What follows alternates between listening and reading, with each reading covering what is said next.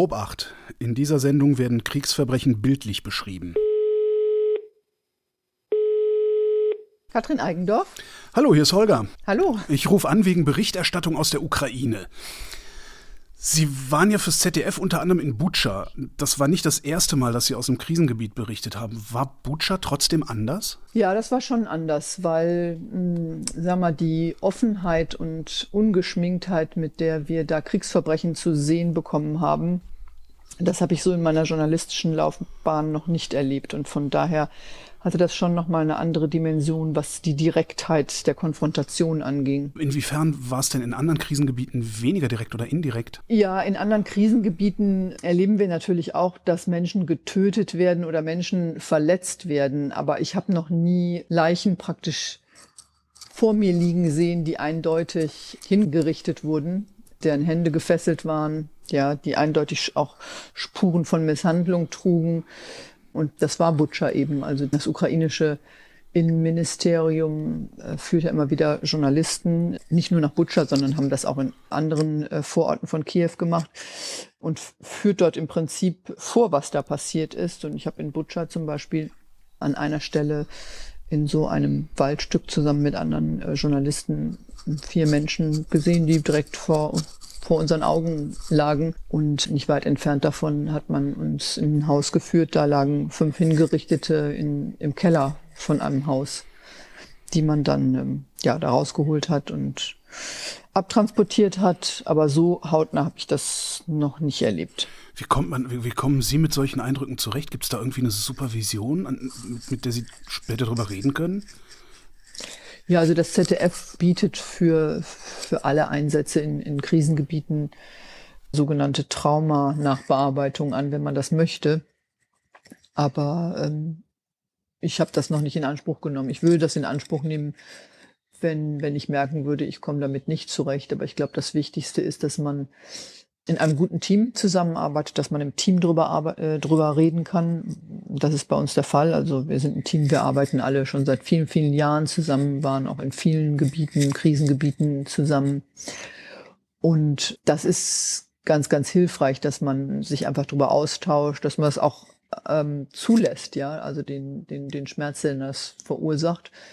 Und natürlich sind generell stabile menschliche Beziehungen, also Freunde und Familien auch wichtig, ähm, dass man so eine Art ja, Balance hat, ähm, in der man bleiben kann, ähm, um, um damit klarzukommen. Aber zu einem gewissen Ausmaß muss man das auch einfach hinnehmen, dass das nicht, nicht schön ist und schmerzhaft ist. Das ist dann auch wahrscheinlich die einzige Möglichkeit, sich ja, darauf vorzubereiten, oder? Äh, ehrlich gesagt, darauf vorbereitet war ich in der Situation nicht. Das hat mich schon überrascht. Ich äh, weiß nicht, ob Sie die Bilder erinnern, ähm, als Ursula von der Leyen in ähm, Butcher war, wie sie da so zurückgeschreckt ist. Und so ähnlich ist es mir innerlich auch gegangen. Das war halt ohne Vorwarnung. Man hat uns halt angeboten, uns nach Butcher zu bringen. Und ähm, wir waren eine ganz größere Gruppe von Journalisten und man hat uns dann da herangeführt. Ich hatte das jetzt nicht erwartet, ähm, praktisch so nah an eine Stelle zu kommen, wo wirklich noch offen die Leichen liegen. Von daher kann man sich auf sowas nicht vorbereiten. Nein, man äh, kann sich aber sowieso mh, mm, selten in einem Kriegsgebiet oder auch in einem Krisengebiet auf irgendetwas vorbereiten, weil das sind immer Überraschungssituationen. Also ich, ich, erinnere mich auch an eine Situation, zum Beispiel in, in Pakistan, während der Flutkatastrophe dort, ähm, ja, gab es halt auch Kinder, die auf der Straße lagen und tot waren, ja. Also die sucht man ja nicht oder ähm, ja, da weiß man ja nicht, dass einem so eine Situation begegnet. Von daher muss man sich immer wieder ja neu auf solche Situationen einlassen. Sie sagten gerade, das Innenministerium führt Sie rum, führt Sie an, an Orte. Wie ist es denn so insgesamt dieser Tage aus der Ukraine zu berichten? Also sind Sie da frei in Ihrer Arbeit oder müssen Sie hinterm Innenministerium her? Nein, ich bin frei in meiner Arbeit. Wir haben dreimal ähm, eine vom Innenministerium organisierte Fahrt mitgemacht, weil es einfach von der Logistik viel einfacher ist. Sie müssen sich vorstellen, die gesamte Ukraine ist ja im Prinzip ein Kriegsgebiet, in dem ein Checkpoint nach dem nächsten kommt, in dem internationale Helfer unterwegs sind, in dem auch teilweise Kriegsfahrzeuge rollen. Also wenn Sie da auf eigene Faust losfahren, kann es sein, dass Sie für eine Strecke von 40 Kilometern drei Stunden brauchen und Sie einfach feststecken, weil an den Checkpoints ewig lange Staus entstehen. Das passiert natürlich bei so einer äh, Fahrt, die vom Innenministerium organisiert ist, nicht. Da wurden dann Busse zur Verfügung gestellt und die haben uns dann eben dahin gebracht und sind wesentlich schneller durchgekommen. Und natürlich ist es auch nicht ganz ungefährlich, als Laie durch so ein ähm, Gebiet zu gehen, wo gerade eine Armee abgezogen ist oder wo es Kämpfe gegeben hat, weil es kann immer noch sein, dass dort Minen herumliegen, Sprengstoff dort liegt. Also für einen Laien ist es schon gut, wenn dann Leute dabei sind, die auch ein bisschen ein Auge drauf haben. Und die äh, Begleiter vom äh, Innenministerium hatten darauf auch ein Auge, dass wir da nicht einfach wild jetzt durch die Gegend rennen. Aber geführt muss man jetzt nicht so verstehen, dass die bestimmt haben, was wir machen. Wir konnten, jeder konnte sich da frei bewegen und tun, was er will. Äh, man musste sich jetzt nicht daran halten, sondern ich habe das eher so als Angebot gesehen.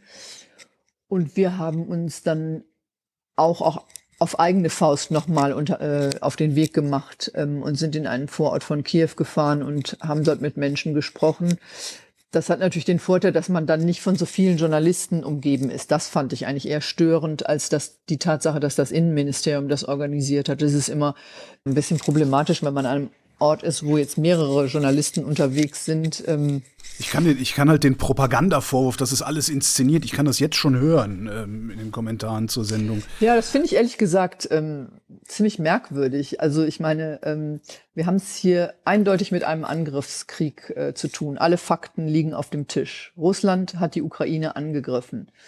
Äh, da besteht überhaupt kein Zweifel dran. Russland betreibt einen ja schon erschreckenden Propagandakrieg. Und wir wissen ja selber aus eigener Erfahrung, wie sehr äh, der Kreml lügt, wie sehr Wladimir Putin lügt, wie sehr sein Außenminister Lavrov lügt. Und der Ukraine jetzt zu äh, unterstellen, die hier Opfer ist, sie würden so etwas inszenieren, das ist doch geradezu absurd. Sie glauben doch nicht, dass die Ukrainer hingehen und ihre eigenen Frauen vergewaltigen äh, und die dann erzählen lassen, das waren äh, das waren die Russen oder dass sie ihre eigenen Menschen umbringen. Also ich verstehe gar nicht, wie man so zynisch sein kann.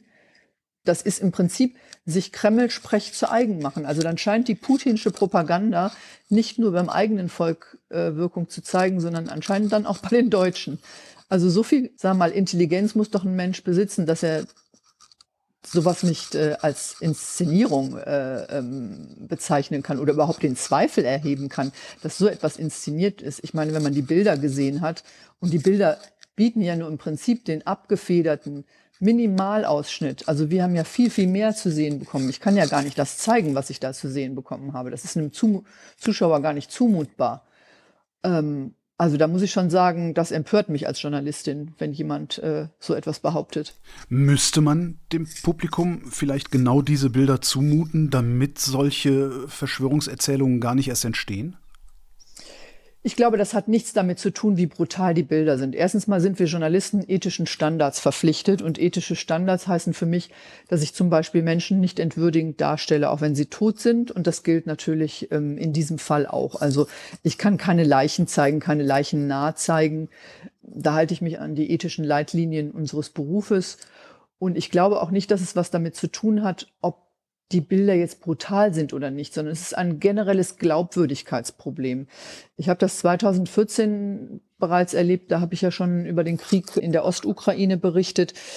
Da war das noch viel schlimmer. Also da haben sich ja noch viel mehr Menschen in Deutschland, äh, sagen wir mal, den, die Kreml-Version äh, zu eigen gemacht und wurde das im Prinzip auch in vielen Medien diskutiert. Und ich sag mal so, ähm, die Wortwahl von Separatisten, von Russland unterstützten Separatisten zu sprechen, vermittelt ja ein völlig falsches Bild. Es ist ein Krieg von Russland gegen die Ukraine gewesen. Und ich habe das eigentlich immer ziemlich klar gesagt und das auch immer ziemlich klar benannt und wurde dafür damals wirklich sehr, sehr stark äh, diffamiert, also als Lügnerin bezeichnet, als Russophob bezeichnet. Und das ist ja auch Teil der Strategie der Russen, Journalisten zu diskreditieren, ihnen die Glaubwürdigkeit zu nehmen. Also das ist ja nicht eine Propaganda, wie wir sie, sagen wir mal, aus der Sowjetunion kannten, so wir haben das bessere System, sondern es ist ja im Prinzip eine Propaganda, die darauf zielt, immer mehr Versionen der Realität zu verbreiten und seien sie auch noch so absurd, um schließlich den Zuschauer in so einer Situation zu lassen, dass er eigentlich gar nichts mehr glaubt. Diese Diskreditierung, die ist aber nicht nur aus dem Publikum gekommen äh, im, in Form von Shitstorms oder so, sondern die ist ja auch tatsächlich in der Presse passiert. Wir haben ja rund um die Krim-Besetzung äh, eine passende Debatte darüber gehabt, dass ja die Ukraine auch böse wäre, Azov und so, wissen wir ja alles, äh, Rechtsradikale. Spätestens jetzt stellt sich aber raus, Putin war und ist das eigentliche Problem. Ähm, wie konnte das passieren, dass selbst die Medien sich nicht einig waren? Ja, das ist eine gute Frage. Also ich glaube, es ist eine Mischung aus Unkenntnis, weil ähm, wenn man zum Beispiel sich Wladimir Putins Aussagen angehört hat, wenn man sich angeschaut hat, was wirklich passiert ist, dann wusste man ja alles. Aber das haben sich anscheinend nicht so wirklich viele angehört und angeschaut und äh, sich in die Irre führen lassen. Und ich glaube, da war auch viel Wunschdenken dabei, weil man hat ja lange versucht, mit diesem Russland, mit diesem ja auch schwierigen Regime immer wieder einen Ausgleich zu finden. Ähm, es, es, gibt ja jetzt sogar noch vereinzelte Stimmen, die das äh, glauben, dass das machbar ist. Und ähm, ja, wollte, glaube ich, einfach die Realitäten nicht wahrnehmen. Also das war so eine Mischung zwischen ja politischem Willen, aber auch, glaube ich, wirtschaftlichem Willen, ähm, dass dass dieses Regime nicht so schlimm sein kann. Putin hat sich natürlich auch sehr zunutze gemacht, sagen wir, unser journalistisches Credo, von dem wir ja äh, in der westlichen, also britisch geprägten Presse, da zähle ich die deutsche auch dazu, geleitet werden, dass man eigentlich immer dass es keine Wahrheit gibt, ja, und dass im Prinzip alles immer eine Perspektive ist und deswegen, dass man die Perspektiven darstellen muss als Journalist, was ja auch richtig ist, aber das hat sich Putin zunutze gemacht und hier geht es ja nicht um Perspektiven auf die Realität, sondern hier geht es ganz klar um Lügen. Aber wir haben dann in der Berichterstattung sehr stark erlebt, äh, das, was ich immer als die He says, She says Berichterstattung äh, benenne. Ja, also die Russen sagen dies, die Ukrainer sagen das. Aber das ist nicht unsere Aufgabe als Journalist, die Haltungen von Regierungen einfach unkritisch wiederzugeben und gegeneinander zu stellen, sondern unsere Aufgabe als Journalist ist, der Realität auf den Grund zu gehen. Und wenn man der Realität auf den Grund geht, dann stellt sich das Bild schon ziemlich klar dar. Hat aber nicht funktioniert 2014. Nein, hat leider nicht funktioniert.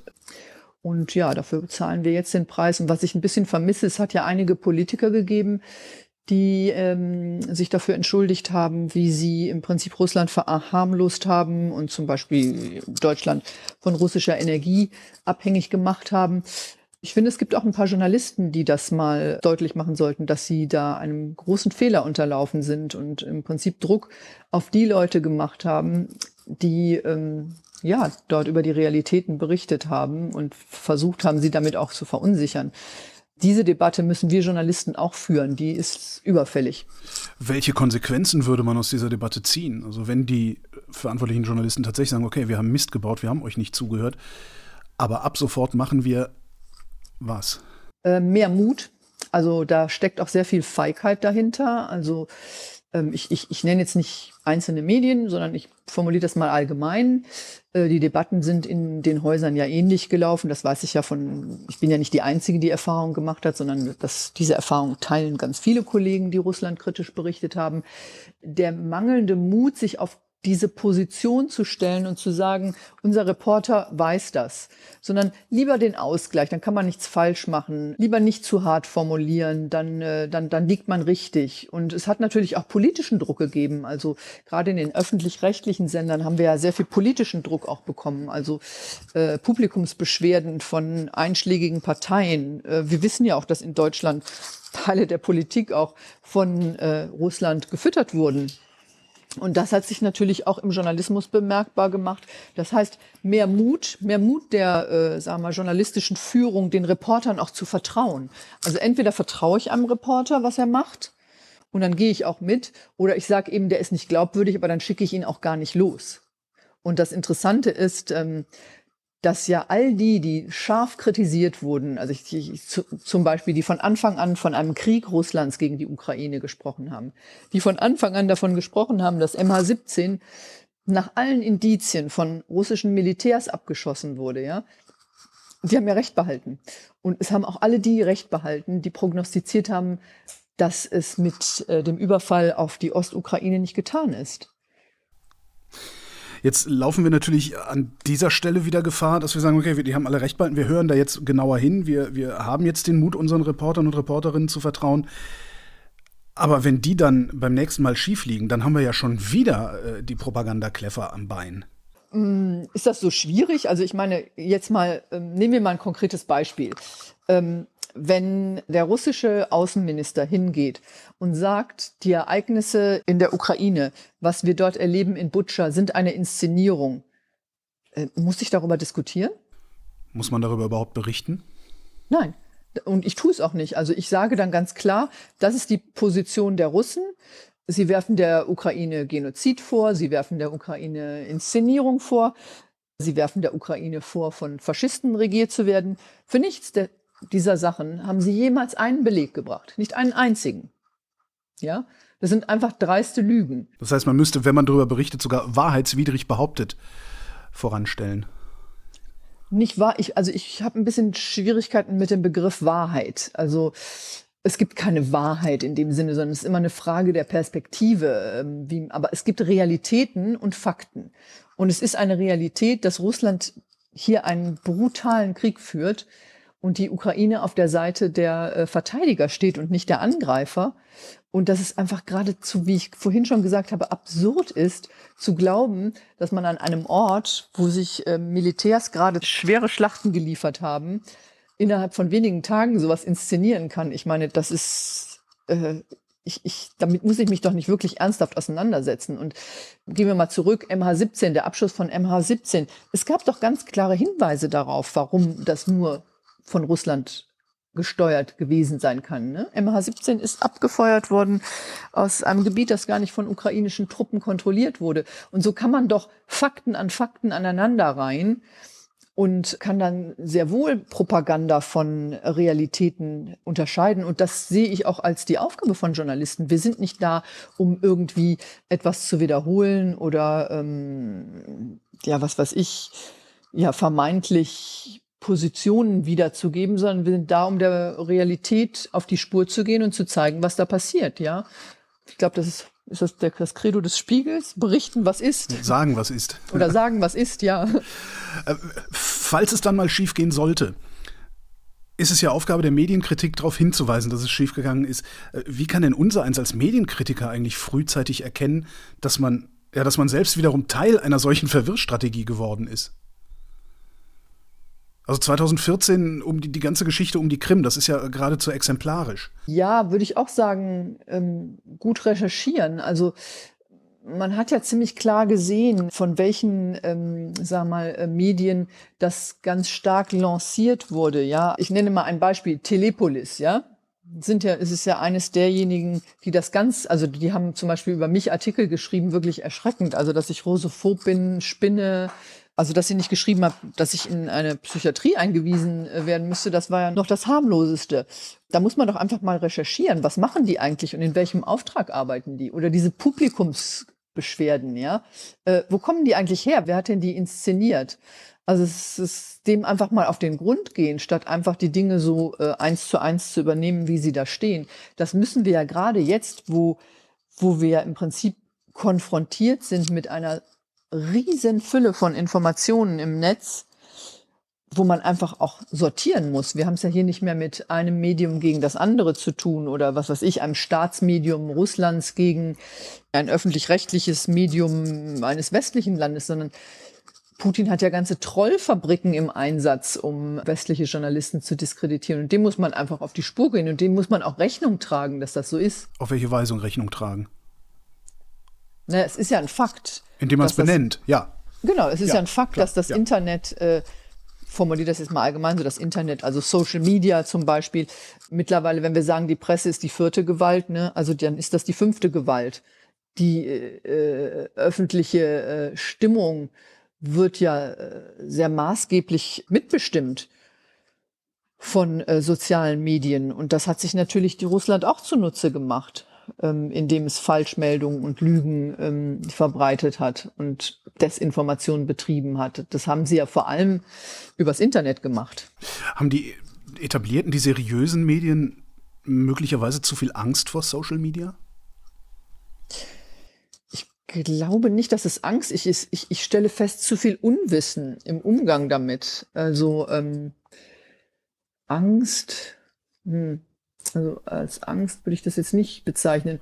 Also ich, ich, ich vermisse, also es ist, es, ich finde, gerade die ältere Generation ist halt sehr skeptisch gegenüber Social Media, als wäre damit praktisch ähm, ja etwas, was ihre, ähm, was ihre Glaubwürdigkeit antastet, in die Welt gekommen. Aber wir nutzen doch Social Media ganz stark, um uns auch zu informieren. Aber gleichzeitig wird gerne mal zurückgerudert, wenn äh, einer dieser Shitstorms losgeht, ohne dass man genau hingesehen hat, wo der eigentlich hergekommen ist. Ja, dem muss man natürlich auf, auf den Grund gehen.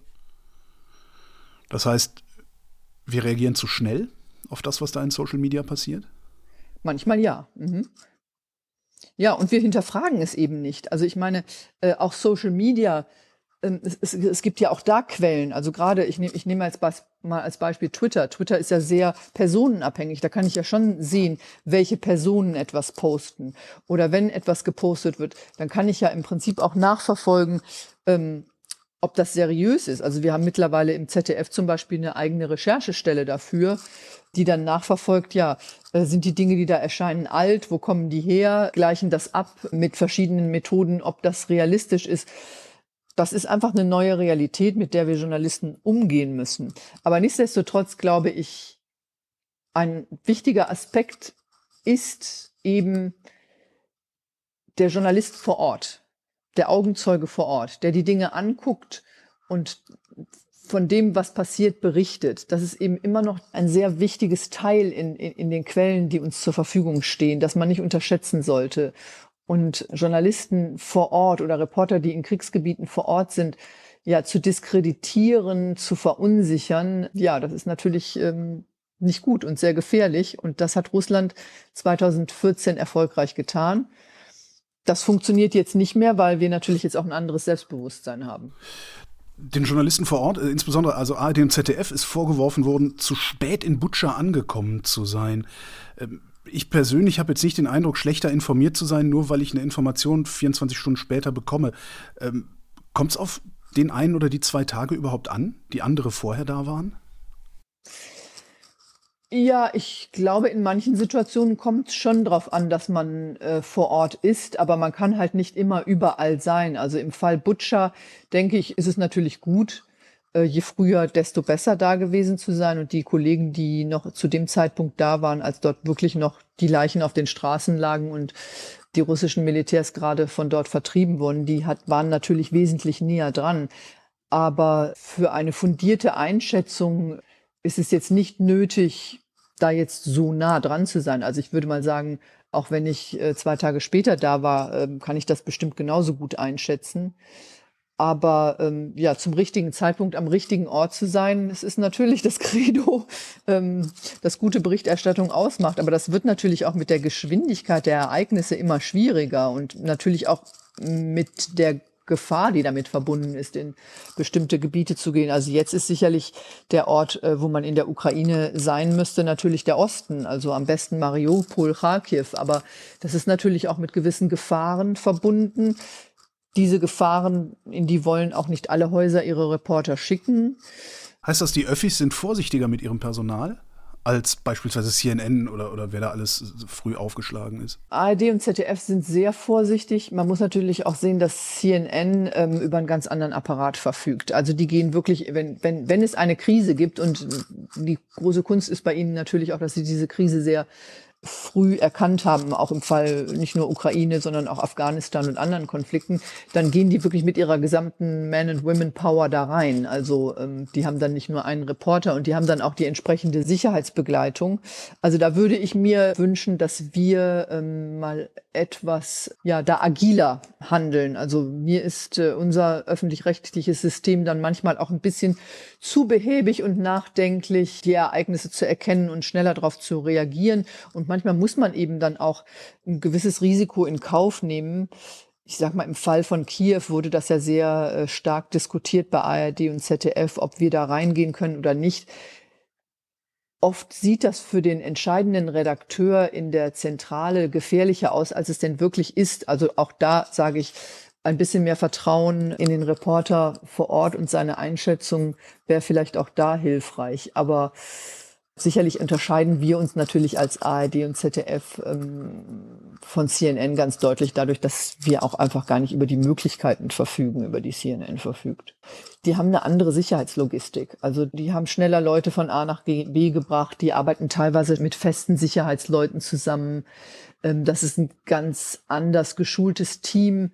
Die haben viel schneller Krisenteams zusammen und gehen eben auch gewisse Risiken ein. Also ähm, ich denke an Clarissa Ward zum Beispiel, die ja in Kabul während des Einmarsches der äh, Taliban da war und dann einfach geblieben ist. Ja, das ist, finde ich, bewundernswert mutig. Ich glaube nicht, dass ein öffentlich-rechtlicher Sender das seinen Reportern äh, so erlaubt hätte. Katrin Eigendorf, vielen Dank. Bitteschön. Und das war Holger ruft an für diese Woche. Nächste Woche reden wir wieder über Medien und bis dahin gibt es über Medien reichlich was zu lesen auf übermedien.de.